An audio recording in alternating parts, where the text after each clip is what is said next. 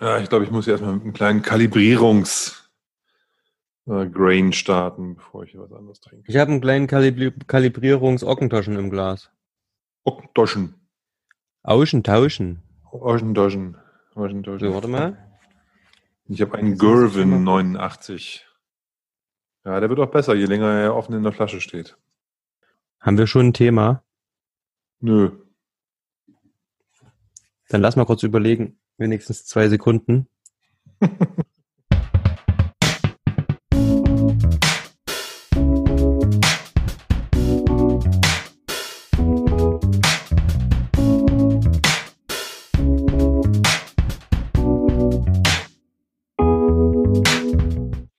Herzlich willkommen zu Dram Good, dem Whisky Podcast. Mein Name ist Oliver. Ich bin Tim. Und wir wollen mit euch heute bummelig eine Stunde über das Thema Whisky sprechen. Ja, für uns ist jetzt Mittwoch. Wenn ihr das hört, ist es höchstwahrscheinlich Sonntag. Das ist immer so ein kleiner Versatz drin. Ähm, der Tim, der lebt übrigens in der Zukunft, weil für uns ist heute eigentlich Dienstag, wenn man es mal genau nimmt. Future Verdammt, Tim. Wir, wir, wir haben ja heute einmal vorgezogen, das stimmt. Ähm, ja, passiert auch. Future Tim ist gut, das merke ich mir. Also normalerweise ist tatsächlich so, dass äh, wir die Folge dann am Wochenende veröffentlichen. Von Mittwoch zum Wochenende, aber tatsächlich heute anders. Weil der Tim ja, sogar, wollte. Ja, ich habe, ähm, ja, ich muss einfach sehr, sehr zeitig aufstehen am, am, am Donnerstag.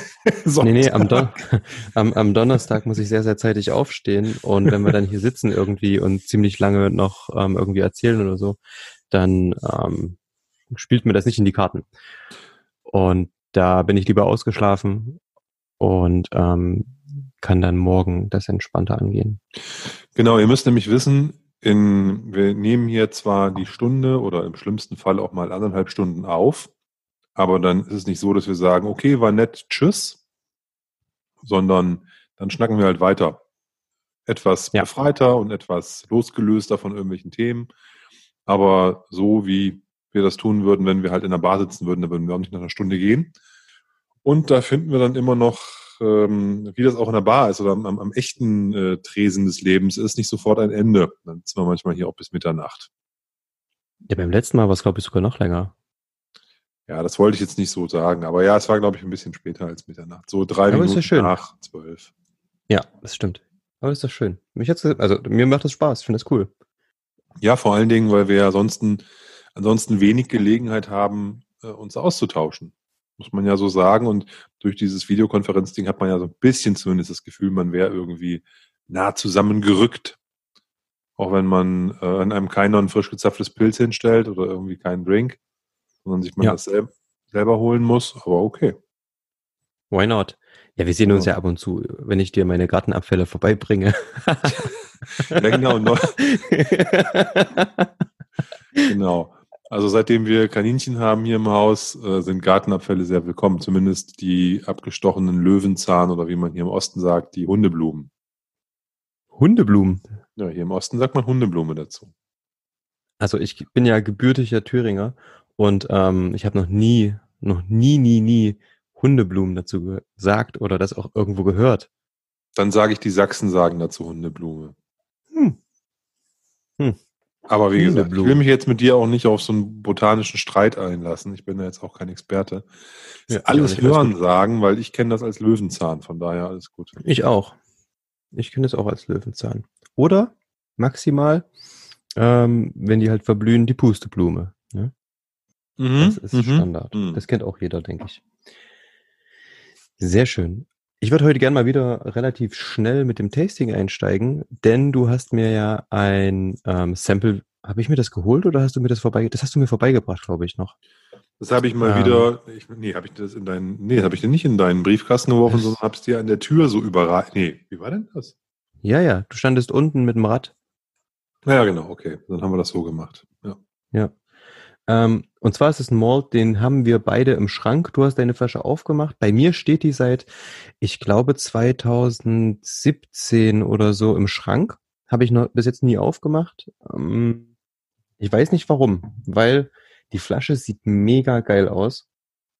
Das Sample, was ich damals hatte, das war ziemlich gut. Das hat mir sehr gut geschmeckt. Und ähm, irgendwie ja, fristet die Flasche trotzdem so ein stiefmütterliches Dasein bei mir in der Bar. Und ähm, selbst jetzt ist sie immer noch zu, weil du mir ein Sample vorbeigebracht hast. Und zwar geht es um den ähm, Kregelechki, ähm, 17 Jahre alt, also eine Brennerei, eigene Abfüllung. Und ähm, ja, ich weiß nicht, mir gefällt, also allein das Design, wenn ich die Flasche irgendwo se sehen würde und wäre so ein bisschen designaffin, ein bisschen oldschoolig unterwegs, dann würde ich die auf jeden Fall kaufen. Ich finde das so wunderschön mit dieser alten Zeichnung da vorne drauf, mit dem auf alt gemachten Etikett, dass es quasi auch aus mehreren Teilen besteht, dass oben ähm, im, im, im Nacken der Flasche quasi noch extra Aufkleber ist und so weiter. Ähm, spricht mich total an, finde ich total geil, das Ding. Ähm, der Whisky ist auch nicht schlecht.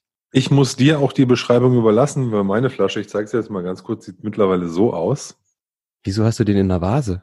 Ich habe den in eine Sign also in eine Sign leere Signatory-Vase umgefüllt weil mir ein kleines Missgeschick am Wochenende passiert ist. Ich wollte mal wieder von dem Craigelary naschen und habe dabei den äh, Korken abgebrochen, ja. weil ich ihn etwas zu schief abgezogen habe, glaube ich. Und der war vorher auch schon so ein bisschen wackelig. Hm. Und ich habe den schief abgezogen. Und dann ist der größte Teil des Korkens drin stecken geblieben. Und beim Versuch, ihn ähm, vorsichtig aus der, aus der Flasche rauszuholen, oben am, an der Öffnung, ist er mir dann in die Flasche reingefallen. Ja. Und da habe ich gedacht, dann mache ich einfach Folgendes, dann fülle ich den Malt einfach in eine von meinen leeren Vasen, die ich noch im Schrank stehen hatte. Ja. Und damit ist die Originalflasche halt schon Geschichte und weg. Und jetzt habe ich hier halt eine Signatory-Vase stehen, in der halt dieser wirklich extrem dunkle oder sehr schön dunkle Cragalachi drin ist. Der hat eine absolut mega schöne Farbe. Find, also dunkel finde ich gar nicht. Meine Flasche, die sieht aus wie ein also von der Farbe her wie Pilsner. Wie ein Bier. What? Was hast du für ein Badge? Ja. Also, ich habe, hier vorne steht ja drauf, äh, das Badge steht ja drauf, ähm, Nummer 98-ZC21. Ja, ich glaube, es steht Und, überall drauf, aber also okay, guck, dir, guck, dir mal, guck dir doch mal die Sampleflasche an oder was du da im Glas hast. Das ist relativ dunkel. L16, abgefüllt 2016. Ich finde den relativ dunkel, muss ich sagen. Hätte ich nicht gedacht. Der sieht irgendwie sehr dunkel aus, finde ich. Ja, es geht. Ähm, aber guck, schau dir meine Flasche an. Ähm, Wieso ist denn in der Flasche heller als im Glas? Siehst du das? Das ist eigentlich gleich, würde ich sagen. Ja, ich weiß nicht. Normalerweise sehen die Sachen in der Flasche immer ein bisschen dunkler aus. I don't know. Ja. Wer Aber weiß, kann schon sein, dass das verschiedene Chargen sind und dementsprechend auch eine andere Farbe haben. Ich finde den auf jeden Fall, ähm, hat, der hat eine tolle Farbe. So richtig, ich finde, das ist so ein Bernsteinton bis ins ja, das ist wirklich dunkel. Krass. Naja. Nee, bei mir, das sieht aus wie, wie Morgenurin. Jetzt hören wir auf mit solchen unschönen Vergleichen, die gefallen mir gar nicht. Ach Mensch. So. Ich wischte mich heute auf den falschen Fuß mit solchen okay. respektierlichen Herleitungen. Zurück zur Flasche. Wie gesagt, Design mega. Dadurch, dass diese alte Zeichnung drauf ist mit diesem, mit diesem Schriftzug der Brennerei, sehr, sehr schön. Wer schon mal in der Speyside war, der ist bestimmt auch an der Brennerei vorbeigefahren. Die ist nämlich genau gegenüber von der Speyside Cooperage. Hm, man mhm. sagt dazu auch so die, die Pyramiden der Speyside. Dort stehen diese ganzen riesengroßen Pyramiden, die gebaut sind aus leeren Whiskyfässern. Und wenn man dort in der Nähe ist und die sich eventuell mal angesehen hat, dann kommt man eigentlich nicht umhin, einfach mal einen Blick zumindestens ähm, bei Craig Gallery vorbei zu werfen oder reinzuwerfen. Denn was oft so ist, ist, dass die, die, die Fenster beziehungsweise die Tore, die die Fenster zur Brennerei darstellen, die sind manchmal offen. Und dann hat man so einen ganz, ganz schönen Blick auf die Brennblasen der Brennerei. Das sieht ganz cool aus. Mhm. Ich hatte das Glück, als ich vorbeigefahren, ich bin auch vorbeigefahren, habe kurz angehalten, paar Fotos geschossen, ähm, da ich gerade auf dem Weg zu Aberlauer war und da kommt man dort auch so zwangsläufig vorbei, wenn man aus Dafton kommt. Und ähm, da waren gerade auch die Fenster ähm, Stückchen geöffnet. Ich werde vielleicht ein oder zwei Fotos dazu sogar mal mit hochladen, wenn das funktioniert. Mindestens, zumindest geht es bei Instagram und auch bei Facebook. Von daher können wir das mal vielleicht auch mal mit unterstützend reinladen, wenn wir solches das, Material schon haben. Das klingt sehr gut. Ich kann von meiner Flasche auf jeden Fall kein sinnvolles Foto machen, außer eine, wo unten so ein abgebrochener Korkennüssel noch drin rumliegt. Auch schön. Ja. Aber hast du die Flasche dann quasi einmal durch Sieb gejagt oder wie?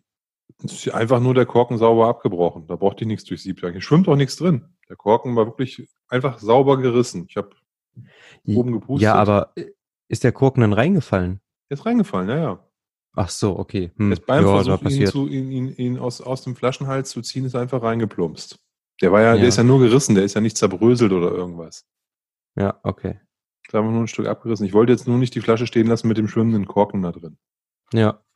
Nee, ist ja Fand richtig. ich jetzt nicht so gut. Von daher. Obwohl, obwohl. Experiment wert, ähm, Korken drin schwimmen lassen. Mal gucken. Vielleicht schmeckt er dann so richtig oldschoolig oder so. Ja, das kannst du ja dann mit deinem Craggelaching machen. Ich wollte das mit meinem nicht machen. Nö, der muss, der muss noch Nein. ein bisschen Patina ansetzen. Ja, genau. Nein, ich fand den, äh, macht, also ich habe das Gefühl, meine hat auch irgendwie Patina. Also der stand ja auch schon irgendwie ein paar Jahre, vielleicht noch nicht so richtig Jahre für Patina, aber der stand schon eine Weile. Ähm, ja. Ich hatte den 13-Jährigen schon mal, auch okay. ähm, über, als Flasche über, ähm, sozusagen über einen längeren Zeitraum offen. Der hat mir schon sehr gut gefallen. Der ist anders, der ist ähm, mehr, mehr vorne weggehend, der hat aber, der hat ein bisschen mehr Kraft. Ja. Aber ist auch sehr gut. Also ist wirklich ein richtig guter, guter, guter Whisky und der ist auch günstig. Den kriegst du irgendwie zwischen 35 und 40 Euro. Der 13-Jährige. Mhm. Den 17-Jährigen, wie gesagt, finde ich klasse, den wir da jetzt äh, gerade probieren.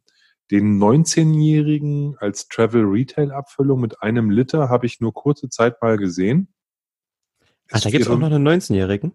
Vor vier, fünf Jahren gab es den. Gleiches mhm. Design in einer 1-Liter-Flasche, 19 Jahre ja. alt. Und dann gibt es den 23-Jährigen noch, der, glaube ich, da das Ding abschließt. Es gibt noch so ab und zu mal so 31 Jahre oder sowas, aber ich sag mal, als mhm. Standard erhältlich ist auch der 23-Jährige. Nur der hat dann halt auch wieder eine Kostenintensität dabei, wo man sich das gut überlegen muss. Den gab es mal eine Weile ganz billig bei diesen Amazon Prime Days oder Black Fridays oder wie die auch mal heißen. Da konnte man den mal für 120, 130 Euro kriegen, den 23 Den haben wir aber da immer noch zu teuer. Warum? Ja, weil ich dachte, 23 Jahre, 120 Euro. Wie, das ist schon ein paar Jahre her. Heute würde ich sagen, Schnapper mitnehmen. Aber ja. da, da, das ist, wie gesagt, das, zu der Zeit, da, da habe ich irgendwie gedacht, keine Ahnung, das ist, ähm, das war mir zu teuer halt. Ja. Und, ist ja auch eine Stange ähm, Geld. Ja, genau. Und da habe ich dann gedacht, brauchst du nicht unbedingt. Du hast einen 17-Jährigen noch nicht mal getrunken oder du hast ihn im Schrank mhm. getrunken und so. Und von daher habe ich den dann an mir vorbeiziehen lassen. Heute wird er, glaube ich, für 150, 160 reduziert an diesen Prime Days angeboten, von 190 runter oder sowas. Ja, also der 23-Jährige ist schon, schon ein Brett vom Preis. Den hier, den 17. Den habe ich damals auch für 49,90 irgendwo geschossen. Ich glaube sogar auch bei Amazon. Der kostet jetzt, glaube ich, auch irgendwie 20 Euro mehr. Ja, das reicht gar nicht. Der wird teilweise für 92, 93 so weiter angeboten. Also der Preis bei dem steigt extrem. Ich habe mich letztens gewundert, weil als du sagtest, dass du den geöffnet hast, habe ich auch mal nachgeschaut. Ähm, ich habe den auch, ähm, ich habe den ganz normal irgendwann mal äh, in einem, ähm, ich glaube sogar hier irgendwo in Leipzig gekauft. Weil da war eigentlich das Preis-Leistungsverhältnis ganz gut. Der hat keine 60 Euro gekostet. Und ähm, jetzt kriegt man den irgendwie für, ich glaube, so ab 70 mindestens. Ja, ich glaube, 70 Euro würde ich für den auch noch ausgeben, weil er ja, sehr gut Jahre. ist. Ich meine, da gibt's andere Kaliber, ne? Definitiv. Der hat auf jeden Fall eine sehr, sehr schöne Nase, die gefällt mir echt gut. Also, die schmeichelt gleich so richtig, ne? So, also die ist so nicht direkt ins Gesicht, die, die ist sofort voll und rund und da. Und ähm, ist das aus dem Sherryfass oder ist das aus dem. Das ist ein Teil Sherryfass, ne? Bei dem? Ich glaube es, ich weiß gar nicht, ob es draufsteht. Ja, hier, was, also ich, was draufsteht, ist ich, Handmade Oak Casks. ja, da sind sie ja irgendwie Beides alle, drin, ne? ne? Ja. Aber ich würde behaupten, da ist auch ein bisschen Sherry mit drin. Ja, äh, auch von der Nase her hätte ich das jetzt gesagt. Und da kommt auch eine schöne Fruchtigkeit definitiv mit raus. Das Problem ist, die Flasche kommt ja aus dem Bacardi-Konzern und ja. ich weiß nicht, inwieweit der gefärbt ist. Deswegen kann man von der Farbe nicht auf den Inhalt schließen. Diese wunderbare dunkle Farbe könnte halt auch quasi gefärbt sein. Wenn er nicht gefärbt ist, müssen da Weinfässer drin sein. Das kriegst du, glaube ich, mit dem Bourbon allein nicht hin. Aber 17 Jahren also zur Farbe, das ist ja etwas, also eine, eine, Abfüllung, die ist jetzt nicht für einen anderen Markt bestimmt, die ist eigentlich für uns bestimmt. Hier ist der grüne Punkt drauf und so weiter und so fort. Und da müsste es eigentlich draufstehen, wenn Farbe drin ist. Das tut es nicht. Und es, die schreiben ja zum Beispiel auch drauf, ähm, No Chill Filtering. Ja, hier hinten steht drauf, also dass er nicht kühl gefiltert ist. der hat 46 Volumenprozente. Ja, 46 ja. Volumenprozente. Und ich meine, die schreiben hier drauf, bla bla bla, old fashioned und so weiter. Und hast du nicht gesehen, ey, wenn die dann färben würden, das wäre ja wohl ein Witz. Ja, old fashioned ist vielleicht gerade mit Farbe, weißt du? So wie früher. Ja, oder, oder die haben äh, Paxaret verwendet, obwohl da wäre nicht, der wäre dunkler. Ähm, also draufstehen tut definitiv nichts. Von wegen. Und, ähm, ja, das, das ist etwas, das ist etwas, muss ich ganz ehrlich sagen, was ich ähm, nicht kapiere und da bin ich mit Sicherheit auch nicht allein, dass man Anschillfiltert auf die Flasche draufschreibt, dass man den mit 46 Prozent abfüllt, dass man auf Old Fashioned hinweist, dass man so ein geiles Flaschendesign macht und dann fehlt einfach ein Hinweis auf die da, darauf, ob das Ding gefärbt ist oder nicht. Das ist uns allen so wichtig, das zu wissen, uns Genießern ob da Farb, künstlicher Farbstoff drin ist in der Flasche oder nicht. Und ähm, dann schreibt man es einfach nicht drauf. Und dann regt sich in mir, da bin ich vielleicht auch vielleicht kritisch, dann würde ich einfach denken, der würde ich davon ausgehen, der ist gefärbt. Das hat jetzt nichts damit zu tun, dass ich den deswegen weniger schätze, aber für mich ist es mhm. damit ein gefärbter Whisky. Das heißt, es, ähm, ich hake das für mich dann ab. Und wie gesagt, der kommt aus dem Bacardi-Konzern. Ich weiß nicht, also bei den Großen denkt man halt immer irgendwie, die färben. Ja, hast du recht. Das ist halt so Aberfeldi und Glenn Deveron und so ein Kram, ne? Also da, da gehe ich davon aus, dass da irgendwie Farbe drin ist. Ja, ja, ich bin mir nicht sicher. Wie gesagt, ähm, es ist ja ab und zu so, ne, dass es dann auch nicht draufsteht. Aber also was ich jetzt hier so sehe bei mir ist, wenn da wirklich Sherry mit drin ist, also ich sehe, das sieht auf jeden Fall nicht so aus. So dunkel ist der nicht dass ich da sagen würde, oh, es ist jetzt hier übelstes Sherry-Ding. Er hat eine schöne Farbe, aber ja, das ist jetzt, wie gesagt, das sind auch dieser, dieser Hinweis, ne, dass natürlich nur drauf steht, ähm, was steht hier? Um, ähm, rested in handmade oak casks for a minimum of 17 years. Ja, herzlichen Glückwunsch. Ne? Was das ist, ist, also es sieht so aus, als wäre viel Info auf dem, auf dem Etikett, ist dann nun doch nicht so viel drauf. Denn ähm, sonst müssen ja Eichenfässer sein. Ne? Und ob die nun handgemacht sind, irgendwie. Hm. Also die sind egal. ja immer handgemacht. Ich wüsste nicht, ja, dass man äh, sozusagen maschinell einen Eichenfass aus dem Stamm schnitzt. Oh, das ist eine Marktlücke. Man sollte vielleicht Irgendwie. mal eine, eine Maschine entwickeln. Nein, das wäre, das, das nimmt die ganze Romantik. ich glaube, das funktioniert auch nicht. Nicht umsonst gibt es ja in in ähm, Europa und auch in Nordamerika immer noch die großen Küfereien, die die ganzen Fässer ja. für die Whisky-Industrie per Hand herstellen. Es gibt, keine, ja. es gibt keine Maschine dafür. Ja. Gut möglich. Warst du schon mal in so einer Küferei? Nein. Ich auch nicht. Also als ich in Schottland war und wie gesagt an der Speyside ähm, Cooperage vorbeigefahren bin, ich wollte eigentlich mal reinschauen, war halt Sonntag. War halt dicht. Ja, Oder Samstag, klar. weiß nicht. War trotzdem Tisch, Tischler arbeiten nicht am Sonntag, ne? ja, es ist ja auch verständlich, sei ihnen ja natürlich klar. bei der harten Arbeit auch gegönnt. Die werden ja, das Krasse ist ja, die arbeiten, weiß ich, normal acht Stunden am Tag, aber die werden halt nicht nach Arbeitszeit bezahlt, sondern nach Fass. Das heißt, jedes Fass, das die fertigstellen, bedeutet bares Geld für die, ähm, weil die, weil die quasi auf Geschwindigkeit getrimmt werden damit. Bin und ich froh, dass ja, ich also, nicht irgendwie in US oder in UK oder so lebe, ne? Wahnsinn. Hm. Akkordarbeit vom Feinsten. Ja, das haust du natürlich meine romantische Vorstellung kaputt. Ich wollte, was ich eigentlich gerade erzählen wollte, ist, ich habe zwar noch keine Cooperage oder keinen Küfer besucht, aber ich habe mir mal, ähm, das findet man bei YouTube halt, einen Haufen Videos gibt es dazu zum Thema Fassherstellung und wie getoastet wird, wie gechart wird und so. Film mal eine ganze ja. Menge. Und ich muss schon sagen, das ist kein, kein äh, Job für Weicheier. Ne? Das ist, das ist schon echt harte Knochenarbeit. Und die Jungs da, die waren auch alle äh, gut beieinander. Ne? Also das war, da waren keine halben Hemden da am Start. Das ja. ist eine sehr, sehr, sehr körperlich anspruchsvolle Arbeit, wo man, die man mit Sicherheit auch die jetzt nicht so ist, dass man die nicht, dass man unbedingt mega talentiert sein muss, um die zu erlernen. Ich glaube, das ist ein Handwerk und ein Handwerk ist immer auch viel Technik und Technik kann man lernen. Aber die, die, die, die Abläufe und das, was die da getan haben und wie die da, also zumindest in den Videos, die ich gesehen habe, wie die da arbeiten, das ist schon ein Knochenjob, muss man halt so sagen. Das heißt, dafür, dass wir hier was 17 mhm. Jahre in so einem Holzfass genießen konnten, 17 Jahre im, im Holzfass lag, da mussten ein paar Jungs ordentlich für schwitzen auf der Fassseite. Mhm. Das stimmt. Was sagt denn deine Nase zu dem Craggle Oh, der, also der wirkt sehr reif und der hat auch in der Nase schon direkt auch, ähm, wie gesagt, der, der ist nicht so ins Gesicht, aber der hat trotzdem gleichzeitig viel. Ähm, der, der hat viel Süße, der hat Frucht, der hat eine deutliche Holzigkeit auf jeden Fall. Also die Fässer waren definitiv ganz schön aktiv, die da ähm, verwendet wurden mir läuft gerade so ein bisschen das Wasser schon im Mund zusammen und ich habe noch nicht mal probiert. Ja, irgendwie ähm, ist da auch ein bisschen Gebäck mit drin. Das ist ganz cremig ähm, in der Nase, obwohl das total überhaupt keinen Sinn macht, dass was in der Nase cremig ist. Ich, ich habe das Gefühl, also der ist schon Bourbonfass dominiert und ich habe irgendwie das Gefühl von älteren Bourbonfässern als dem Alter, was auf der Flasche draufsteht. Warum auch immer. Mhm. Hier kommt der älter, gediegener vor als die 17 Jahre. Mhm.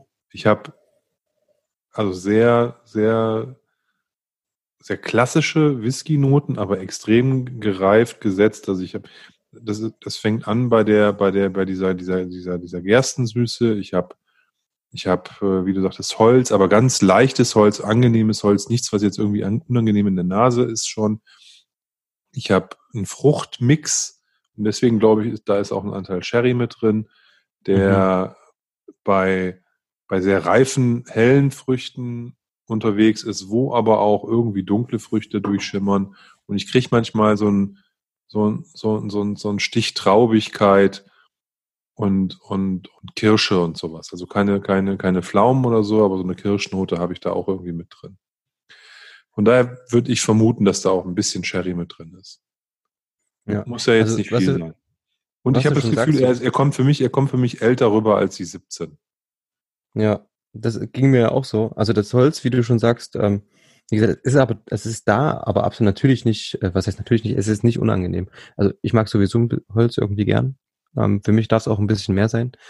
Und ähm, von der Fruchtigkeit her, ja, es ist irgendwie dunkel und hell, also so Pfirsich und Rosine oder so. Also das ist, da gibt's auf jeden Fall viel zu, ähm, zu entdecken. Der geht mal in die Richtung, mal in die Richtung. Ich habe ihn auch jetzt schon irgendwie eine halbe Stunde im Glas und noch ein bisschen ähm, atmen lassen. Und ähm, ja, ich meine, 17 ist halt auch so eine schiefe Zahl, ne? Er ist jetzt nicht 16, der ist aber auch nicht 18. ja, ich glaube, da kommt jetzt auch nicht drauf an, auf das eine Jahr so, ähm, hm. sondern eher auf die Qualität der Fässer. Und ich habe das Gefühl, die haben ja gute Fässer am Start. Vielleicht ja, auch welche, die ja. schwächer gereift sind und ein bisschen älter sind. Das kann auch sein. Ähm, um das dem ganzen Ding so ein bisschen, bisschen Tiefe zu geben. Und was ich finde, ist, diese hm. 46 Prozent, die tun dem total gut, die machen den kraftvoll auch und nicht zu, nicht zu dünn, nicht zu, nicht, nicht zu, nicht zu lasch so in der Nase, sondern der, der hat trotz seiner Ausgewogenheit und Rundheit und Reife hat er trotzdem noch irgendwie so eine, so eine Kraft in sich ruhend drin, die man auch schon riecht. Ja, mhm. Also ich habe das Gefühl, dass die, ähm, diese, diese 46 Prozent da so ein Perfect Match sind zum Wegtrinken, zum Verkosten. Für die Nase sowieso. Ich glaube, stärker muss der nicht sein. Schwächer sollte er nicht sein. Von daher finde ich das sehr gut abge, abgestimmt auch. Auch wenn es vielleicht einfach standardmäßig 46 Prozent sind. Aber das tut dem hier richtig gut. Auf jeden Fall. Und auch auf der Zunge, also die 46 Prozent tragen den voll. Ne? Also es ist ein schöner, voll, also ein schönes, volles Mundgefühl und ähm, das hatte ich auch schon mal geschrieben irgendwo. Was mir total auffällt, ist, dass der den kompletten Innenmund, äh, Innenmund den kompletten Mundraum auskleidet ähm, mit so einer ganz, ja, ist so ganz glatt, als, äh, weiß nicht, ob ihr das Gefühl kennt, wenn er den Finger so in, in Wachs taucht und dann fühlt sich das so merkwürdig am Finger an. So fühlt sich das so ein bisschen gerade in meinem Mund an. Also der ist ganz, der ist ganz auf eine ganz komische Art und Weise ölig, mh, mm, und kleidet den ganzen Mundraum aus.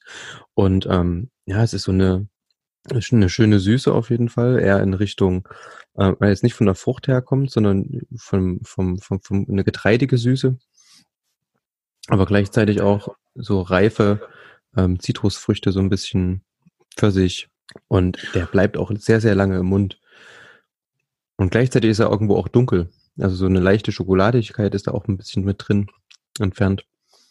Diese Schokolade, diese, diese Würzigkeit und die, mhm. das Holz von der Eiche sind, finde ich, ganz eng verwoben und, und, und, und sliden so wirklich so raus im, beim, beim, beim Nachklang. Und am Ende, ne? Schokolade mhm. mit und alles so, ne? Das ist so, also der ist, der ist auch noch komplex im, im Abgang, finde ich. Und lang.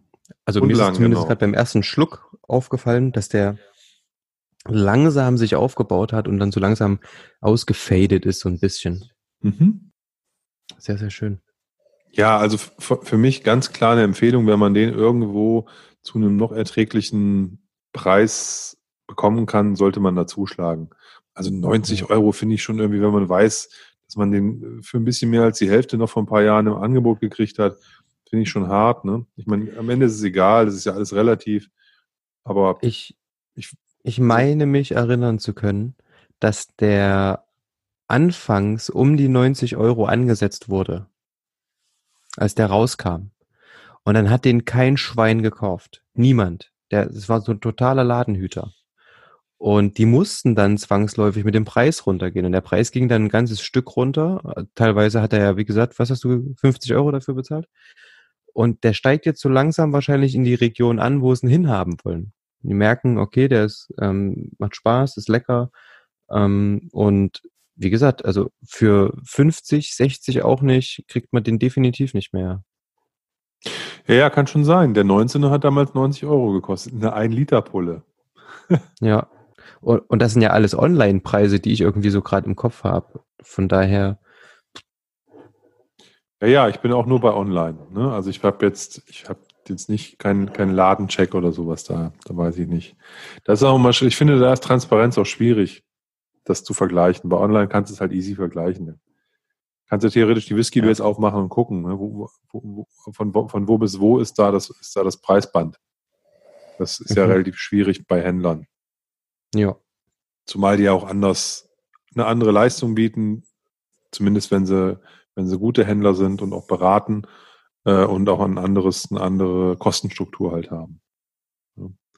Aber nein, ich, ähm, wie gesagt, ich finde den, finde den super und ähm, kann den äh, bedenkenlos weiterempfehlen für Menschen, die den irgendwo günstig noch finden oder nicht zu dem, zu dem Preis, wo vielleicht die Distillerie oder, oder, oder Bacardi den sehen will, weil das 90 Euro finde ich schon ein bisschen, naja. Kann man auch machen, ist ja bestimmt auch wert. Also wenn ich jetzt so überlege, was kriegt man für 90 Euro auch für Malls mittlerweile, dann kann der da auch mithalten. Aber fände ich irgendwie in der Preisregion so 60, 70 schon angenehmer. Ja, Aber gut, immer, so ist ne? es halt. Das ist ja das, worüber wir ja eigentlich ständig philosophieren, dass oft Abfüllungen, die wir sehr schätzen, die wir sehr mögen, dann irgendwie aus irgendwelchen Gründen durch die Decke gehen oder bestimmte Arten von Abfüllungen halt immer teurer werden. Und das ist dann halt schade, aber ist so. Müssen wir halt mit umgehen und ähm, müssen uns die Dinge suchen, die vielleicht noch nicht so preislich in den Höhen drin sind, wo man halt noch, wie heißt das, Bang for the Buck, wo man den Ach, Bang ja. for the Buck bekommt. ne? ja. Und da gibt's immer noch eine Menge. Auf jeden Fall. Definitiv. Und ich habe jetzt erst, ich habe es dir, glaube ich, letztens geschickt, ne, wenn du dir anschaust, ähm, Buna Heaven 12 haben wir ja auch schon verkostet hier. Mega Whisky. Und ähm, das sagen nicht nur wir irgendwie, weil er uns einfach gut schmeckt, weil er, also wenn ich irgendwo auch in der Bar bin und habe Lust auf einen Whisky und ich sehe, da steht ein Buna Heaven 12, dann ist das ein No-Brainer. Und ähm, der kostet, weiß nicht, was kostet der? 35, maximal 40 Euro, glaube ich. Also den kriegst du zwischen 30 und 40 Euro, je nach ja, ne? Store so, und so, so ungefähr. Ja. ja. Ist ja. immer ein, ist, also ich habe, ich habe, glaube ich, zwei davon noch im Schrank stehen einen alten in so einem, in dieser Pappschachtel, dieser goldenen und einen in der neuen runden Dose. Geht immer. Ja. Der geht immer. Und äh, was mich natürlich da auch umso mehr gefreut hat, dass, dass mein Lieblings-YouTuber Ralphie den äh, Bunner in seinem letzten Video als sein, wie, sag, wie sagt man das? Ich, kann, ich weiß nicht mehr genau, welchen Begriff er benutzt hat. Aber dass er sozusagen seine Distillerie und sein Malt ist der Bunner 12, der für ihn so die, der, äh, der, der, der Whisky-Moment, der, der Whisky-Moment schlechthin ist. Ne, das alle haben von Lagavulin okay. und von Lafroig und irgendwas geredet und für ihn war es Bonat 12. Noch in der alten, okay. da, noch in der, dieser alten Bottle, äh, wo wir den, wo wir sozusagen den alten verkostet haben, da hat er mit angefangen. Und ähm, er sagte jedes Mal. Er war Mal, ja noch deutlich anders, ja. Ja, aber er sagte trotzdem, das ist für ihn der Whisky, der ihn sein Leben lang begleitet und den er total liebt und die Distillerie liebt da und so weiter und so fort. Deswegen, ähm, du hast völlig recht, wir haben das, wir haben das ähm, ebenfalls erkannt. ne? Und wo er auch sagt, ja. affordable, so, ne? Also, äh, wo man jetzt nicht irgendwie sich in absolute äh, Unkosten stürzen muss, um einen sehr guten Whisky zu bekommen. Ja. Ich habe mir jetzt auch wieder ähm, eine Flasche von dem, ich wir haben ja im, äh, ich fange nicht schon wieder damit an. Wir haben ja im letzten Podcast diesen einen irischen Whisky besprochen und da habe ich nee, ja darüber reden wir jetzt nicht. Tim. Eine, eine, eine Flasche bestellt und habe mir aber dazu meinen persönlichen Preis-Leistungskracher Nummer eins Preis-Genusskracher, muss man ja eher sagen, Nummer eins bestellt und zwar ähm, ein Ben Romach ähm, 15 Jahre. Das Ding ist so geil. Der hat zwar nur 43 Volumenprozente, aber der wirkt so reif, so ausgeglichen. Das ist so ein toller Whisky. Der hat einen leichten Rauch, der hat Fett Sherry. Was heißt Fett Sherry? Der hat eine, eine ordentliche Schippe Sherry, aber nicht zu viel. Ich wollte gerade sagen, der hat, Ey. der hat ein, der, der, der ist, das ist ein, ist ist ein Sherry Malt, aber halt von der, der, der ist von der ausgewogenen Sorte auch. Und ich, was ich, ja. ich finde auch diese Rauchnote bindet, verwebt sich auch so total schön bei dem. Mit das dem, ist, mit dem, mit also, dem Gesamtmalt, ja. ja. Also für unter 60 Euro oder um die 60 Euro kriegt man meiner Meinung nach nichts Besseres.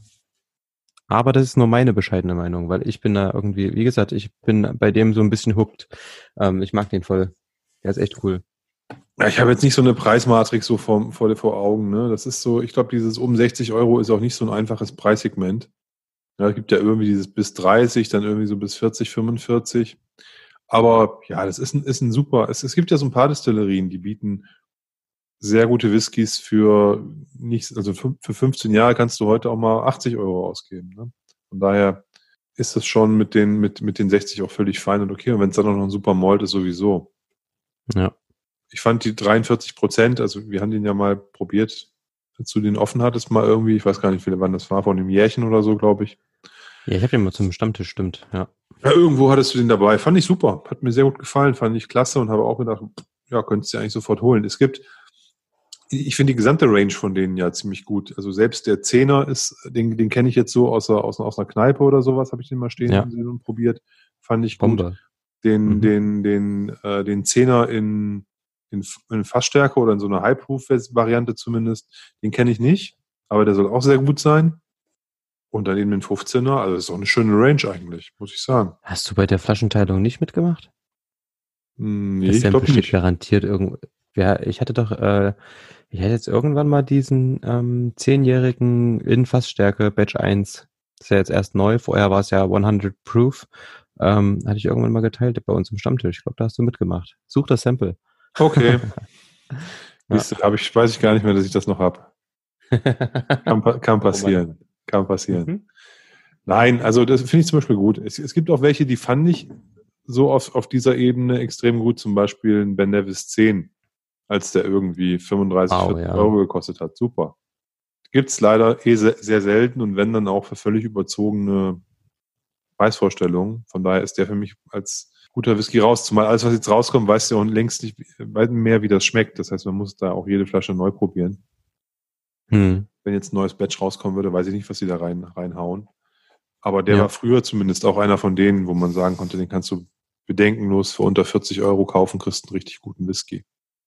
Ja, und Definitiv. da gibt's halt einige noch. Und die gibt's halt immer noch und die muss man halt immer wieder neu, neu suchen, finden. Ja, ich habe also unabhängige Mordlachs in, mit, mit 10, 12 Jahren finde ich gut. Eine Bourbonfass Rocksets, sowas finde ich, finde ich toll. Also es gibt so viele Sachen, die jetzt auch nicht teuer sein müssen, wo du irgendwie auf jeden Fall so um die 50 Euro darunter bist und kriegst super Whisky. Ja, also 50 Euro ist, finde ich, schon auch relativ viel fast, ne? Aber in der, also Natürlich gibt es in, in der in der in der Range, in dem Preissegment ähm, ganz tolle Whiskys. Also, habe ich auch, weiß nicht. Ähm, ja, ich bin mal gespannt aufs Preissegment runter. Ich habe mir bei unserer letzten gemeinsamen Sammelbestellung, ich weiß gar nicht, wie man es ausspricht, ein ein Airstone Sea mhm. Cask mhm. mitbestellt.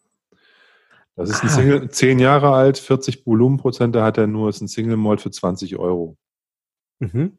Und zwar ist der von ähm, Brian Kingsman signiert, ist also ein William Grant Son, also ein Glenfiddich, Glen Kinchy und wie heißt diese neue Distillerie von denen in Lowlands, ähm, die bisher nur zwei Originalabfüllungen raus haben. Punkt 1 und Punkt 1 und 1.2. Alsa Bay? Genau. Wie das Ding heißt? Und ich glaube, es ist ein Alsa Bay. Okay. Da soll es sein. Und okay. den gibt es einmal in rauchig und einmal in nicht rauchig. Spricht dafür, die machen ja so leicht rauchig theoretisch, glaube ich, ne? Ja, ich habe so die nicht rauchige Variante. Muss man halt mhm. halt mal gucken. Ähm, ja, wollte ich mal ausprobieren. Zehn Jahre, 20 Euro kann man jetzt auch nicht so viel falsch machen. Er soll, er soll einen, einen Seecharakter haben, ohne Rauch zu haben, was ich ganz spannend fand. Ja, klingt gut. Ja. Aber wie gesagt, ich habe ihn, hab ihn äh, noch, nicht, noch nicht aufgemacht. Aber da kann, sowas kann man auch mal ausprobieren. Und selbst wenn man jetzt sagt, okay, der ist jetzt eher vielleicht ein bisschen belanglos, langweilig oder so, dann tut das ja auch nicht weh bei 20 Euro. Ne? Ja. Also ich habe auch schon für das fünffache belanglose Whiskys im Glas gehabt, also die Flasche kostet. ja, von daher ja. wäre das, jetzt, wär das jetzt nicht das Schlimmste. Ja. Ich wollte noch eine Story erzählen. Und zwar habe ich, ähm, ich mache ab und zu mal ähm, bei der Blind Tasting Challenge von FOSM, also Friends of Single Malt. Das ist ähm, ein, ein, ein Blog von, von Peter, Grüße an der Stelle. Und der ähm, macht einmal im Monat im Endeffekt für Blogger, Podcaster, Vlogger, Leute aus der Whisky-Szene ähm, ein Blind Tasting. Sprich, er schickt den in der Regel drei bis vier zu Weihnachten vielleicht auch mal fünf Samples zu. Und da steht dann drauf Sample 1, 2, 3, 4, 5. Und das ist dann auch meistens die empfohlene Reihenfolge und oft steht das unter einem ähm, gewissen, unter einem gewissen Motto, ja. Manchmal sowas wie, weiß nicht, das Fass macht die Musik oder ähm, der Boden, hat er wirklich den Einfluss, wo, den man denkt und so weiter und so fort. Und das war es jetzt beim letzten Mal. Ging es so ein bisschen ähm, unter dem Motto Boden. Da haben bei mir so ein bisschen die Alarmglocken geschrillt als erstes. Dachte ich mir so, okay, Boden, Terror, ähm, hä, kann eigentlich Ach so, nicht schon wieder Boden, auf sein. dem die Gerste wächst, war das Thema. Genau. Ah, okay. Ja, ja. So ein bisschen, also nee, so das, war, das wurde gar nicht, das wurde gar nicht, das wurde gar nicht gesagt. Ne? Es ging halt so äh, an sich um, um, um den Boden. Mehr wurde gar nicht dazu gesagt. Ähm, und so ein bisschen war die Frage, so hat er Einfluss oder nicht. Und wenn man so an den Boden denkt, dann verbinde ich das als erstes irgendwie mit, mit, dem, mit, mit Bruchladich und denke dann so an dieses Terror-Ding, ne? Was die so, dadurch, dass der Marc Renier damals aus der Weinbranche kam, was die so eingeführt haben, so ein bisschen. Und dachte ich, aber kurz vorher gab es halt auch ein Blind Tasting, da war, war ähm, Port Charlotte aus der Buchlattig-Brennerei mit dabei. Also habe ich das relativ schnell verworfen. Und was interessant war, war, dass bei diesem Blind Tasting, was ich jetzt gemacht habe, mit also auch noch einige andere Blogger und ähm, auch Vlogger etc. pp. mitgemacht haben. Meistens sind es immer zehn Leute, die da mitmachen. Und was interessant war, war, dass es zwei New Makes waren und zwei gereifte Whiskys. Und ähm, ich habe mhm. die probiert letzte Woche. Also ich war irgendwie schon ein bisschen spät dran und ähm, habe die dann abends, nachdem ich bei dir war, mit dem Rad, habe ich mich dann noch hingesetzt und habe das Blindtasting gemacht. Und ich hatte eine total, also es war total schwierig für mich. Es war sehr, sehr, also es waren zwei New Makes. Ich habe irgendwie kaum Unterschiede bei den New Makes geschnüffelt habe schon gemerkt, dass es sehr, also für mich war das so ein kompletter Getreidepunch und die waren schon unterschiedlich, also definitiv unterschiedlich. Man hat gemerkt, dass es zwei unterschiedliche Sachen sind, aber ich konnte irgendwie nicht beziffern, ähm, wie und wo, worin die sich unterscheiden. Also weißt dann du, was für mich schwierig ist, Tim, was muss ich jetzt mal kurz mal, weil du sagst, das war schwierig für dich. Für mich ist schwierig, wenn wenn, wenn hier ähm, der Tim hier mit dem Fahrrad ankommt und ich den nicht mal richtig in den Arm nehmen kann und den dann nach fünf Minuten wieder wegschicke, je nachdem der mir irgendwas gegeben hat. oh. Nur so nebenbei. Das finde ich nämlich schwierig. Gerade ja, das momentan. ist wirklich schwierig. Das ist wirklich assi, aber gut, nur so mal eingeworfen. Sorry. Ja, ich fand, wie gesagt, in dem Moment dann gerade schwierig, äh, die New Makes so wirklich so zu beziffern, was ist da irgendwie unterschiedlich. Dann was vorgegeben war, war, dass alles aus einer Brennerei kommt. Ja, dann hatten wir quasi zwei New Makes und zwei gereifte Whiskys. Die waren jetzt nicht sonderlich dunkel und die haben jetzt auch nicht irgendwie sonderlich alt gewirkt. Was mir aufgefallen ist, das äh, war, dass die alle einen relativ langen Abgang hatten. Und ähm, bei der Auflösung, die dann am Sonntagabend, glaube ich, kam, weiß ich auch, warum das alles einen relativ langen Abgang hatte. Denn alles, was wir probiert hatten und was ich probiert hatte in dem Moment, waren ähm, Fassproben. Und natürlich der New Make nicht. New Make war aber auch nicht reduziert auf 63,5 Volumenprozente, sondern der hatte 71 Volumenprozente. Beide New Make Proben.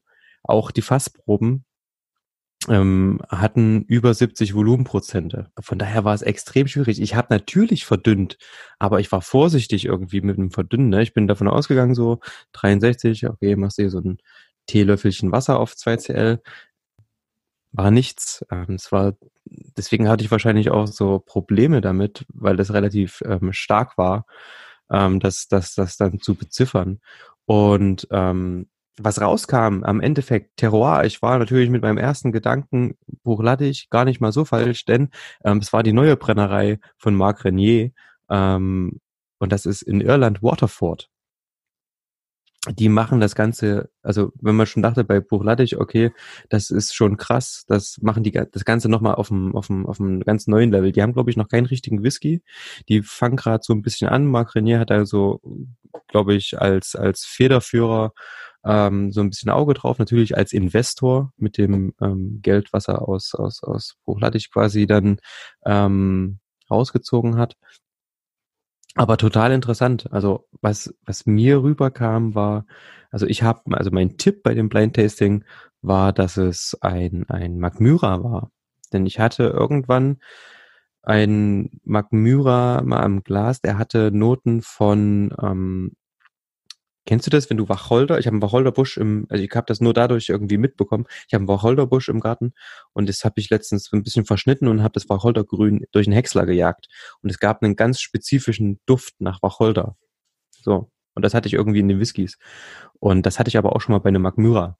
Und deswegen habe ich Magmyra einfach getippt, war natürlich total, ähm, total absurd irgendwie dann im Nachhinein, aber ähm, das war so mein Tipp. Und ich bin gespannt, wenn diese irische Brennerei anfängt, ähm, Whiskys rauszubringen, die ein bisschen mehr Alter haben. Also was ich da im Glas hatte, war wirklich, das war extrem malzig, es hatte extrem viel Getreide bei den New Makes, es hatte für mich kaum Frucht, aber ich werde jetzt nochmal probieren. Ich bin froh, dass ich die Samples noch nicht ausgetrunken habe. Vielleicht können wir das mal, wenn du Lust hast, machen wir das zusammen. Können wir einfach mal probieren und einfach mal schauen, wie auch so der Weg von einer ganz jungen Brennerei ist, die jetzt erst gerade eröffnet hat, die verschiedene New Makes macht. Was da natürlich, was da interessant ist, ist, wie gesagt, das, es ist, war die gleiche Getreidesorte. Das war im Endeffekt aber ein anderer, also die, die Sorte kam von, also die beiden Getreidearten kamen halt von einem, von, einer, von einem anderen Farm. Also wirklich, die wurden woanders geerntet und das hat man irgendwo dann doch geschmeckt im, im, äh, im New Make. Ja, also weil der Unterschied war da, der hat sich leicht unterschieden für mich. Andere haben geschrieben, oh, die unterscheiden sich deutlich. Hm. Aber man hat den Unterschied geschmeckt, obwohl es war die gleiche Getreideart. Ähm, ich glaube, es war sogar das gleiche Jahr, wo die geerntet wurde, aber es waren halt zwei unterschiedliche Farmen, wo das geerntet wurde, was da eben mit angegeben ist. Was auf der einen Seite interessant ist und der gereifte Whisky, der war, glaube ich, keine Ahnung, der war nicht wirklich alt, zwei Jahre oder so der hatte schon ein total interessantes Profil und nämlich für mich zumindestens diese Wacholder-Note nicht nach Wacholder-Beeren oder so oder Gin oder sowas, sondern nach diesem, was sehr, na, nicht florales, aber so ein bisschen an Wald erinnernd, bisschen ölig, ähm, ätherisch, würdest du sagen wahrscheinlich. Sehr, sehr interessant. Wir können die gerne mal zusammen nochmal probieren. Hat echt Spaß gemacht, aber war bei diesem Mal irgendwie total es war eine, war eine komische Erfahrung irgendwie, weil ich so total ratlos war. Also äh, sehr gerne verkoste ich das mit dir. Ich finde das auch super spannend. Ich finde auch die Distillerie super spannend. Ich muss aber sagen, also wer so einen Sample-Verteiler kennt, der braucht ja keine Feinde mehr. Also einem blind 70 Prozent Samples unterzujubeln, was für ein Arsch. Also das ist ja Körperverletzung eigentlich. Sorry für die Ausdrucksweise. Ah, das finde ich schon, sowas muss man ankündigen, finde ich. Na, ey, überhaupt also nicht. Die Teile, nein. Also, das war auch nicht irgendwie unangenehm oder irgendwas. Der Alkohol war super eingebunden. Das war ja das Krasse. Ich dachte bei dem einen Sample, naja, also gefühlt waren das für mich irgendwie 55 Volumenprozent und eine schöne Fassstärke, angenehm zu trinken. Ja, aber, aber nochmal, du hast, der hat dir, der hat dir, also im Lidl machst du mit sowas heute deine Hände äh, Corona-frei, weißt du? Und also von der von der Alkoholstärke her. Ja. Deswegen finde ich das, finde ich das irgendwie uncool, einem sowas. Also ich finde, ich finde Blind Samples in der Alkoholstärke jemandem zu geben, finde ich nicht gut. Aber gut, das ist das eine. Das andere ist, ich habe von der, von der Distillerie mal einen, auch auf YouTube, und ich weiß nicht auf welchem Channel, aber einen Distillerie-Visit mhm. mal gesehen. Ob das von Whisky.de war oder Whisky Jason oder Whisky Schieß mich tot, von irgendeinem YouTuber habe ich so einen Destilleriebesuch gesehen. Und die haben auch da viel über Felder und über so einen Kram geredet. Ja. Ich krieg's, ich habe ich, ich hab so ein, kein gutes Gedächtnis für solche, für solche Berichte, wenn ich damit nichts emotional verbinden kann. Also wenn ich jetzt eine eigene Flasche hätte und hätte mhm. mir, würde mir dann den Bericht dazu angucken oder wie du jetzt hier so ein, so ein Tasting gemacht und dann den Bericht dazu angucken und dann die Fakten mit dem irgendwie verbinden, was ich im Glas habe, dann würde sich das bei mir auch festsetzen. Aber ich habe es einfach nur mal so nebenbei irgendwie geguckt. Das war alles sehr spannend. Das sah so ein bisschen aus wie in so einem Labor, wo Total. die da saßen und dieses Interview gemacht haben. Es war jetzt nicht irgendwie so malerisch irgendwie, sondern das war so ein, wie in so einer, so einer sauber gemachten Metzgerei oder Großküche, so sah das irgendwie aus. ähm, also wie gesagt, viel Stahl, Metall, Fliesen und so. Also es war jetzt hell, helles Licht. Aber es war sehr interessant. Und ich habe in dem Moment nur gedacht, boah, die haben, die haben einen Plan. Also du hast das gesehen und du hast nur gemerkt, die haben einen Plan. Das ist nicht nur so, wir schießen irgendwo Geld rein und gucken mal, was passiert. Nein, die haben einen Plan. Das war das so, was ich aus der aus dem Video so mitgenommen habe. Aber wie gesagt, die Details dazu, dazu fehlt mir jetzt quasi äh, die alkoholische Verbindung äh, im Glas oder irgendeine andere ähm, Emotionalität, um das zusammenzukriegen. Ne? Also dann vergesse ich sowas auch schnell wieder. Ja. Vielleicht, wenn ich eine in der Hand hätte, es mir wieder einfallen. Aber im Zweifel, also es gibt auf jeden Fall ein cooles, ein cooles äh, Video äh, von so einem Distillerie-Visit. Muss man mal gucken, findet man bestimmt im Netz mhm. noch. Da wird viel von dem, oder da wird, wird detaillierter beschrieben von dem, was du jetzt auch schon so durch deine Erzählungen da gesagt hast die ganze Terroir-Sache ist irgendwie, ist ja natürlich interessant, ne? Also da sagt einer, dass es einen Einfluss hat auf was für einen Boden und wo die Gerste wächst. Also im Fall von, gehen wir mal zurück zu Bruchladich, im Fall von Bruchladich oder auch Kilchoman, was ja auch auf Eila, wenn die sagen, okay, wir machen einen Whisky, ähm, der aus Gerste gemacht wurde, die hier von dieser Insel stammt. Und diese Gerste bringt einen gewissen Geschmack mit, der typisch ist für uns, für unser Gebiet, für, für, für die Insel Eila in dem, in dem Moment, ja. Ähm, finde ich, ich finde das, ich finde das auf der einen Seite irgendwie total cool. Und auf der anderen Seite dachte ich immer so ein bisschen, hm, hm, hm, hm, ist viel Gequatsche. Aber ich muss sagen, die, als ich letztens den Port Charlotte ähm, verkostet habe, auch blind. Ich muss sagen, dass mir das Sample des Port Charlotte, also es gab ein Port Charlotte 10, glaube ich, ein Port Charlotte Isla Barley und ein Port Charlotte MRC 01, also aus Mouton Rothschild Cask. Und ich muss sagen, ich habe den Isla Barley, obwohl der jünger ist als der Zehner, der ist ja irgendwie nur sieben oder acht Jahre oder so, wenn überhaupt alt, habe ich älter und reifer eingeschätzt, weil der komplexer war, mehr Geschmack hatte, tiefer war als der Zehnjährige. Und also man, irgendwie hat man es gemerkt, dass da mehr ist, mehr zu entdecken. Also fand ich irgendwie cool. Und war auch im Nachhinein überrascht davon. Habe ich, also weil ich war vorher immer so, hm, ja, ja gut, Marketing. Es ist halt eine Komponente von Single Malt oder von Whisky, die zumindest in Schottland und auch in Irland über viele, viele Jahre überhaupt keine Wichtigkeit hatte. Also die, ja. die, die Schotten, die, für die ist die, der, der Destillationsapparat, die Brennblasen, wie das alles durch wo da die Kupferrohre langgehen und weiß der Geier. Das ist für die eigentlich das, das, der, der, der, das eine ganz Wichtige. Dann die Frage halt, wie dart man ähm, das, das Malz, ne, macht man das mit Rauch oder nicht Rauch oder Mittelrauch oder gar keinen Rauch oder wie auch immer. Ne? Mhm. Ne? Um, und dann kommen die Fässer. Getreide spielt da eigentlich keine Rolle und deswegen hast du bei den Schotten ja in der Regel auch ein Standardgetreide, das irgendwo aus der Welt importiert wird. Sorten, die überall gleich eingekauft werden und zu einer starken ja. Homogenität auch geführt haben.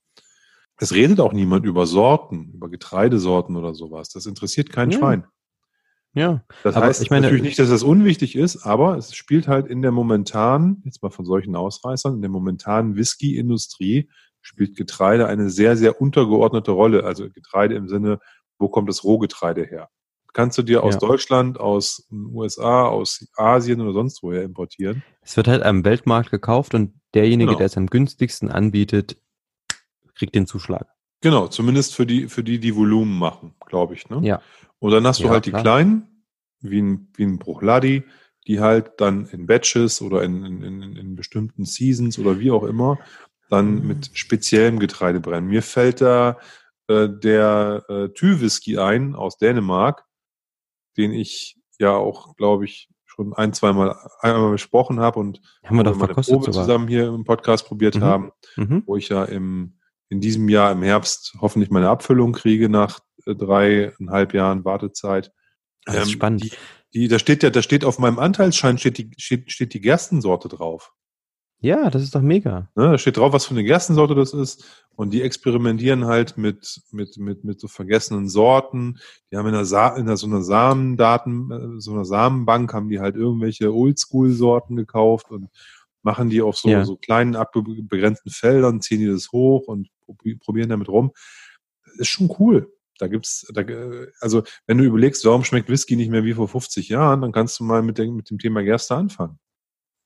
Definitiv, das ist auch das, was ich mir so gedacht habe. Ne? Also Leute sagen immer so, ja, früher war alles besser, in Anführungszeichen. Und da dachte ich mir auch so, natürlich war früher, da war, waren die Sachen zumindestens anders, ob nun besser oder nicht, ist nun, äh, lässt sich, lässt sich ähm, dahinstellen, aber definitiv anders. Ich meine, die, allein was in der, in der Landwirtschaft bei den Getreidesorten an Veränderungen vorkam. Ich meine, das ist ja auch alles an, auf Effektivität getrimmt. Ne? Man hat nun Sorten entwickelt, wo das einfach mal so ist, dass der Halm des Getreides relativ kurz ist und dass die Ähre sehr, sehr groß ist. Ja, dass man im Endeffekt die Frucht erntet und das Ganze, was dann hinten rauskommt, an Stroh geringer wird. Ja, dass die, der Boden die, die Energie, die dem Boden entzogen wird, eher in die Ähre reingeht und nicht in den Halm. Solche Sachen. ist ja alles auf Effektivität getrimmt und wenn ich mir Sachen angucke irgendwie oder auch aus den dann aus den 60er, 70er Jahren oder so, ähm, da war das ja sicher noch nicht ganz so vorangeschritten, wie es heute sein mag. Ne? Von daher, es hat sich definitiv äh, allein in der Landwirtschaft wahnsinnig viel getan. Du, du hast, du hast ja, du hast ja vor 50 Jahren hast du ja, glaube ich, pro, also du hast ja nur die Hälfte an Ertrag gehabt oder, oder nur, mhm. nur zwei Drittel oder sowas da. Ja. Ähm, die, die, die, die, du musstest, musstest deutlich ähm, mehr ähm, ähm, Chemikalien draufkippen, damit dir das Zeug nicht von irgendwelchen Ungeziefer weggefressen worden ist. Das hast du halt heute durch Züchtung auch ein bisschen rausbekommen. Vorteil ist gut. Ja. Ne? Ja. Der Nachteil ist, glaube ich, ganz klar, dass du halt nur noch irgendwie ein, zwei Sorten auf der ganzen Welt hast, die halt für bestimmte äh, sozusagen Klimazonen irgendwie gemacht werden. Ja. Und, und das ist halt sehr homo homogen und die sind halt auf, auf, auf Monsterertrag getrimmt, wie du schon sagtest. Was ja gut ist, wir müssen ja den, den Laden irgendwie auch satt kriegen. Von daher ähm, ist, das, ist das ja eine sehr positive Entwicklung. Ne? Ich will das jetzt gar nicht romantisieren. Nichtsdestotrotz ist es ja aber so, dass wir bei, bei Genuss und bei solchen Edelprodukten ja auch in kleinen Bereichen Ausnahmen machen können. Das heißt ja nicht, dass es für dass alle Felder mit einem Getreide bewirtschaftet werden müssen, sondern dass man ja. sagt, ey, für die, die fünf Prozent, die man für irgendein freakiges Bier, für irgendeinen freakigen Whisky haben möchte, oder die zwei Prozent, oder wahrscheinlich ist es nur ein, nur, nur, nur, nur ein Promille, ne, an, an, an, an Anbaufläche in, in, in der Realität, mhm. äh, die ausreichen würde, um, um einen Großteil äh, der Distillerien auch ein bisschen Spielerei mit solchen Themen zu geben. Aber es ist halt, das hängt auch so ein bisschen mit, glaube ich, mit der Produktion zusammen. Ne? Also für, ähm, wir hatten das ja beim Thema amerikanischen Whisky. Ne? Für die sind die Hefen wichtig, für die sind äh, die Destillationsapparate völlig unwichtig. Ne? Für die Schotten sind die mega wichtig. Bei den Amerikanern spielt das nicht so eine große Rolle. Ne? Für die sind die Hefen wichtig, für die sind die Getreidemischungen wichtig. Ne? Also in welchem Verhältnis? Da geht es, glaube ich, auch gar nicht so sehr um die einzelnen Sorten, sondern darum, also was, was für ein Weizen das ist oder was für, ja. was für ein Mais, sondern da geht es einfach nur darum, wie ist das Verhältnis zwischen Mais, Roggen und gemälzter mhm. Gerste oder sowas. Ne? Und das ist da wichtig. Aber jeder hat da so halt sein Thema und das Thema, das Thema Getreide, also als Getreide an sich und was für eine Sorte ist das und wo wird es angebaut, das ist, glaube ich, sehr einmalig bei Buchladi in Schottland und eben bei Waterford, wenn ich es richtig ausspreche. Waterford? Ja. Waterford mhm. in Irland. Also ich, mir fällt nicht viel dazu ein, wo das ansonsten so eine Rolle spielt. Und selbst da ist ja noch nicht so genau klar, wie ist diese, dieses Mischungsverhältnis aus, aus dem, der, dem jährlichen Wetter, was für die, für, für, die, für die Jahres- oder für die, ich glaube, erste wird ja zwei oder wird das dreimal im Jahr geerntet? Ich glaube zweimal, ne? Also, Sommer und Winter wie, wie, sind die, wie, wie, wie, ist das, wie ist das Wetter gewesen quasi so? Ne? Also der Impact von der, vom Klima auf die Ernte. Dann hast du ja. halt die Sorte und dann hast du halt noch die Art des Bodens. Ne? Ist der kalkhaltig? Ist der halt hier, ja. wie heißt das hier, äh, Börde, Bördener, äh, Börde, Bördeerde oder was weiß ich, ne? Ähm, und da hast du dann verschiedene, ähm, aus diesem Dreiklang gibt sich dann wahrscheinlich irgendwie einen Geschmack. Das Konzept kommt ja eigentlich auch aus dem Wein, ne? Also genau. dieses ganze Terroir-Zeug ich meine, beim Wein verstehe ich das total.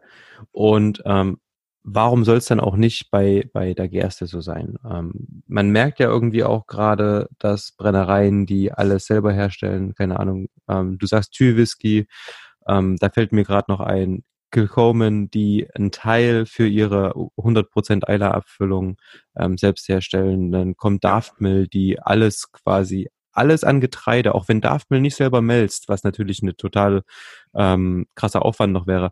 Aber Daftmill, ähm, die, die, die sehen das Zeug selber aus, die gucken zu, dass es ordentlich wächst, die ernten das selber, die fahren das wahrscheinlich selber noch zur Melzerei, holen das wieder ab und dann ähm, gehen die selbst auch in die Brennerei äh, oder in, in, den, in die Brennvorgänge und machen das alles selbst, lagern das in, auf ihrem Hof und so weiter.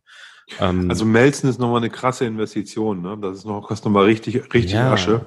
Ja. Und wenn du das gut machen willst, und deswegen glaube ich, hier die Tü-Leute, die, die, die, die melzen ja in Bayern bei der Melzerei Steinbach. Mhm. Die schicken aus Dänemark ihren, ihre, ihre, ihre Gerste nach Bayern, weil das die einzige Melzerei in Europa ist, die bio rein auf Batch-Ebene melzen kann. Okay. Also die sozusagen ja. ein Biozertifikat dafür haben, dass da keine andere äh, Gerste irgendwie auch in, in, in, Spuren mit reingekommen ist. Aber wie geht das? Das verstehe ich nicht ganz, aber das ist ein anderes Was? Thema. Naja, dass du das garantieren kannst. Es steht ja bei jedem scheiß Produkt irgendwo drauf. Entschuldigung, ähm, aber auf Deutsch gesagt, ne? Ähm, das kann Spuren von Erdnüssen enthalten oder so.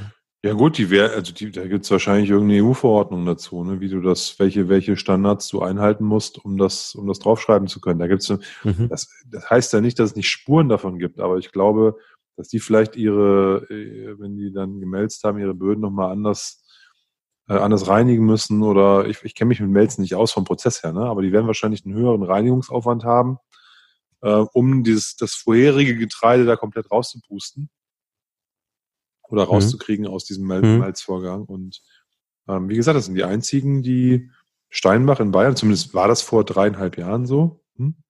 Mag sie auch was getan haben, ne? deswegen schon ein bisschen her. Ich will ja. jetzt da auch den Quatsch erzählen, aber das hatten mir die, die, die bei dem, bei dem Besuch in, in Dänemark hatten die mir halt gesagt, wir müssen, wir schicken das nach Deutschland, Steinbach, das sind die einzigen, die das können, europaweit. Ja auf Bio-Basis. Okay. Ne? Also dass du, dann, dass mhm. du sozusagen diesen Bio, dieses Bio-Zertifikat nicht beim Melzen nicht verlierst. Ja. Ne? Aber so what, du kannst ja sonst wohin schicken, ne? Und wenn du jetzt nicht auf so ein Bio-Zertifikat angewiesen bist, äh, dann wird halt 99,9 Prozent deiner Gerste wahrscheinlich trotzdem deine Gerste sein, die da gemelzt wurde. Und deswegen, es geht ja um, es geht ja denen, weil die, wenn, die, wenn du Bio machen willst, Bio-Whisky machen willst, geht es ja um dein Zertifikat, dass du das auch behältst. Ne, das ja. ist ja blöd, wenn du, wenn du alles Bio machst und verlierst es beim Melzen. Das ist ja Quatsch. Ne, das ist, das macht ja keinen Sinn. Deswegen. Ja. Deswegen glaube ich auch, braucht, braucht Daftmill das auch nicht. Ja, die haben die, die, schicken ihr eigenes Getreide dahin, die kriegen ihr eigenes äh, Malz wieder und dann ist gut. Und ob da nun 0,01 Prozent irgendwas anderes noch mit von der Vorproduktion da drin ist, das spielt ja nun mal keine Rolle. Ja, definitiv. Ja, und ich finde, also was, was, was ich daran so spannend finde, ist, also man kann, glaube ich, nicht, also es ist schwierig und also, weil es halt ein Naturprodukt ist, zu sagen, wir haben hier einmal die Getreidesorte und einmal die Getreidesorte, dann packen wir die eine Sorte in Fass A, die andere Sorte in Fass B. Ja. Und jetzt probieren wir das und es ist ein geschmacklicher Unterschied und es liegt am Getreide. Das ist insofern schwierig, weil ja selbst Schwester- oder Brüderfässer, ich weiß gar nicht, warum man immer Schwesterfass sagt, nicht Bruderfass, aber warum sozusagen selbst bei gleicher, bei gleichem Getreide, also wirklich weil, weil wo alles gleich ist, Fässer auch einen unterschiedlichen, auch teilweise deutlich unterschiedlichen Geschmack ausprägen können. Ja? ja. Deswegen glaube ich, ist es schwer, da so, so 100% Sortenreihen drauf zu schließen. Beim New Make bin ich voll bei dir. Ja? Also da sind die Einflussfaktoren relativ gering, die dann noch dazukommen. Wenn es aus dem Fass kommt nach zehn Jahren, wo ist das, sind die Fässer identisch gelagert? Gut, sie lagen vielleicht sogar nebeneinander. Ähm, aber das ist schon schwierig. Und wenn du dann auch noch äh, sozusagen Whisky hast, der aus verschiedenen Fässern kommt, der ähm, sozusagen quasi geblendet wurde, ähm, wo die Fässer vielleicht nicht alle gleich alt sind und so weiter, dann ist es natürlich umso schwieriger. Nichtsdestotrotz glaube ich, dass overall, wenn du sozusagen dein Rüssel an so eine so ein Nosing-Glas hältst und du weißt, das ist ein zehn Jahre alter Whisky, da sind Sherry- und Bourbonfässer drin und der hat nur eine spezielle Getreidesorte, dass das für Konnoisseure wie uns halt ein echter Mehrwert ist, der uns auch mehr Genuss gibt. Und deswegen finde ich es das gut, dass Leute sich auf solche Themen auch fokussieren dann beispielsweise auf so eine Flasche draufschreiben, äh, in dem Malt ist nur die Gerstensorte XYZ drin. Ja. Wenn die nur was sagt oder nicht und ob ich weiß, ob die, weißt du, was ich meine? Ne, weil das, mhm. es, es ist halt wieder ein, ein, ein, ein Detail, was die Dinge unterscheidet, was sie spannender macht, was, was wieder etwas gibt, worüber wir sinnieren können, diskutieren können, philosophieren können, so wie jetzt, uns da austauschen können und sagen, hey, ich hatte letztens einen von einer anderen Farm auf Isla, ne? Das war aber die, was weiß ich, die McCormick Farm und nicht die McDougall Farm oder so, weißt du? Ja. Das ist doch cool. Also, ist, weißt du, das finde ich halt irgendwie, irgendwie spannend. Nee, es ist ja auch genau das Ding irgendwie, was, was, was so Spaß macht. Ne? Du hast im Endeffekt eigentlich, du hast drei ähm, Zutaten, die du irgendwie zusammenhaust, ja, also ähm, Gerste, Wasser, bisschen Hefe und gibst dem ganzen Zeit danach im Fass und du kriegst so viel verschiedene Sachen raus. Das ist, also, es ist ja schier un, also allein der, der Faktor Zeit spielt ja so eine Riesenrolle, dann die Fässer und jetzt bringt auf, also jetzt bringen, ähm, ich meine, das mit der Gerste ist nun schon auch schon fast ein alter Hut, ja. Ähm, jetzt, jetzt kommt natürlich, was, nimmst du für Gerste?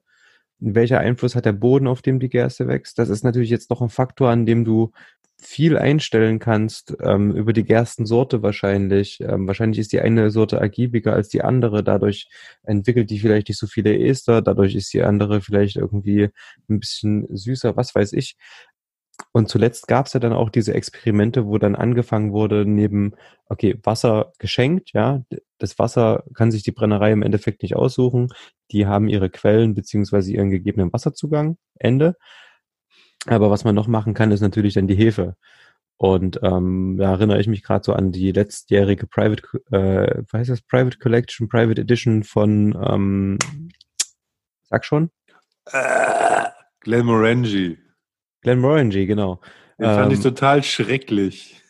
ähm, ich fand den in Ordnung, der brauchte halt nur ewig viel Zeit. Ähm, aber das kurz zum Konzept des Ganzen. Glenmorangie hat ganz einfach gesagt, yo, ähm, wir wollen ein ähm, Whisky machen und dort ein besonderes Augenmerk auf die Hefe legen und wir verwenden eine Hefe, die in unserem Umfeld natürlich vorkommt.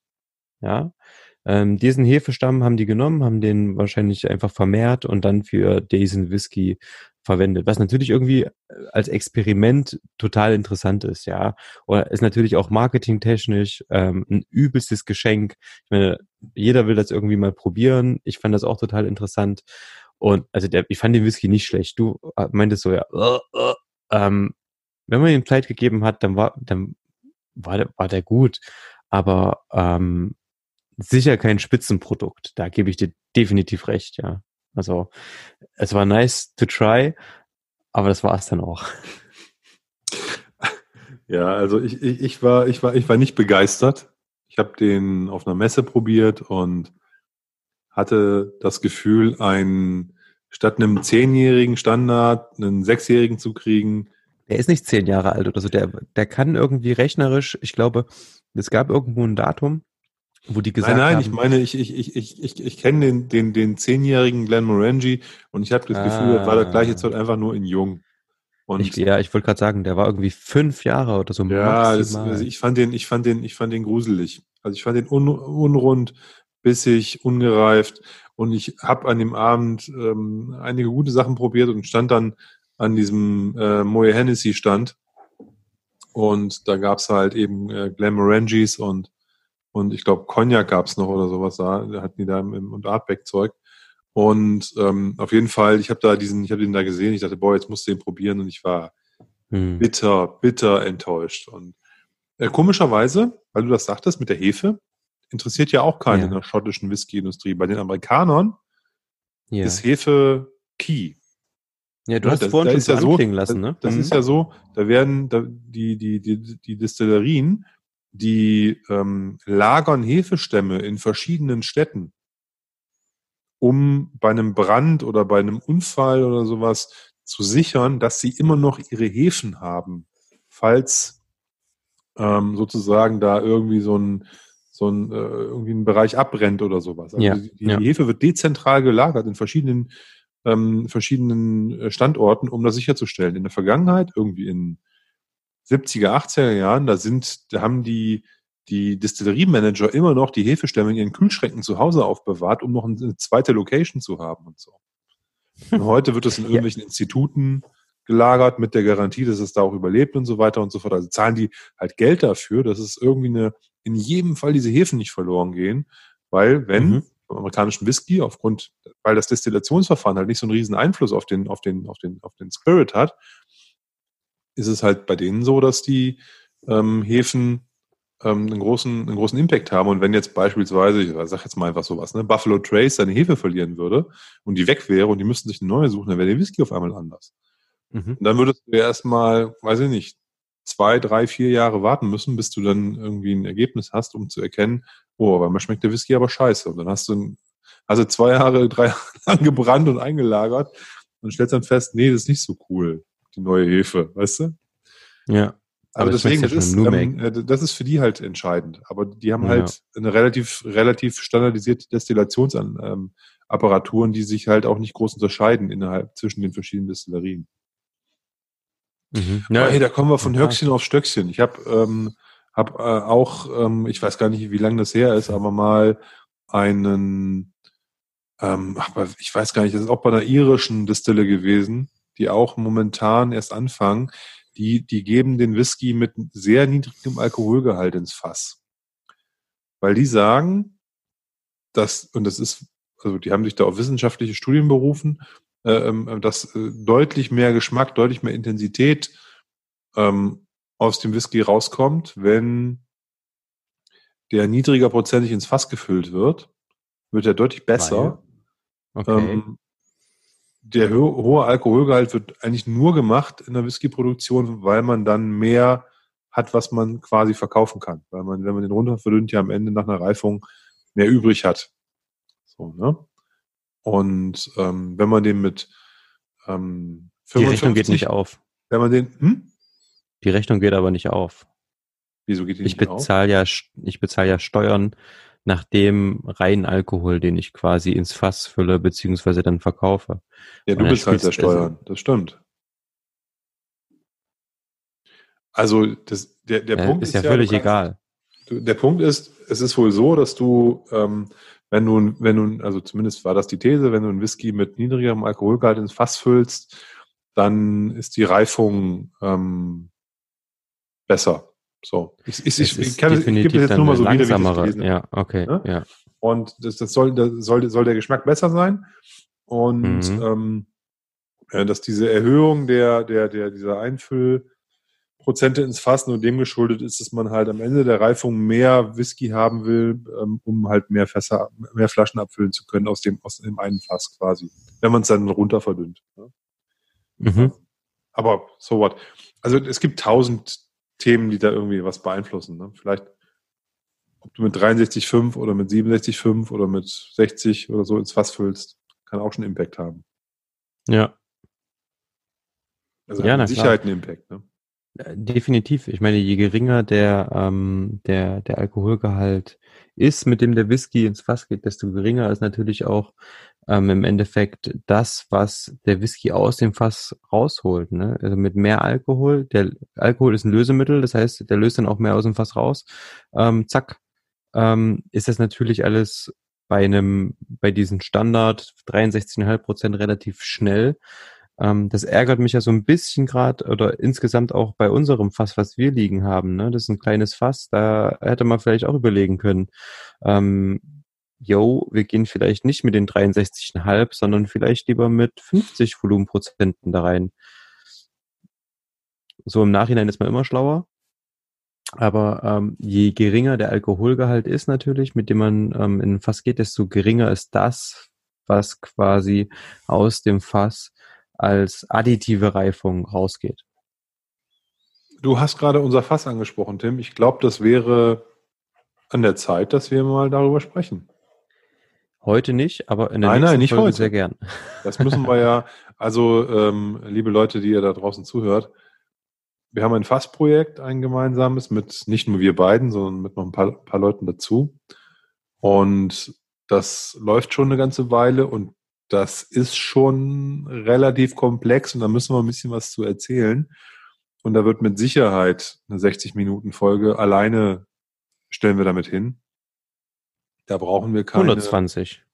Ja, aber ich, ich will nur sagen, eine Stunde können wir da in jedem Fall drüber reden und ähm, da haben wir dann gar nicht mal viel rumgeschwafelt, sondern da geht's, äh, würde es dann darum gehen, einfach nur zu erklären, wie wir dazu gekommen sind, was wir bis jetzt gemacht haben und wo wir stehen. Dann ist die Stunde ja. aber, aber, aber locker rum. Deswegen können wir das jetzt nicht einfach so mit anhängen. Aber das wäre doch mal cool für nächste Woche. Pass auf, wir machen das so. Ich fahre am Wochenende ähm, in den Norden Leipzigs, wo unser Fass liegt, und hole uns ein Sample aus dem Fass. Boah.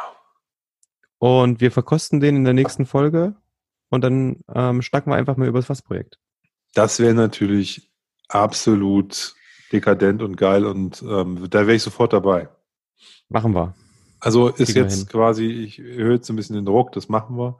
Schneiden wir auch nicht raus, wenn es nicht klappt. Also da gibt es keinen Druck und gar nichts. Ähm, ich, das ist ja kein Stress, ist ja kein Problem. Nein, aber habe ich total Bock drauf. Ich habe, muss ich ehrlicherweise sagen, auch lange nicht probiert.